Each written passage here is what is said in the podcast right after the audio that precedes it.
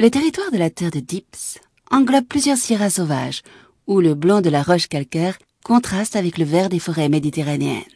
De profonds précipices, comme celui de la Dovia, partagent le paysage avec des sommets emblématiques tels que la Mula de Col de Jao et la Miranda.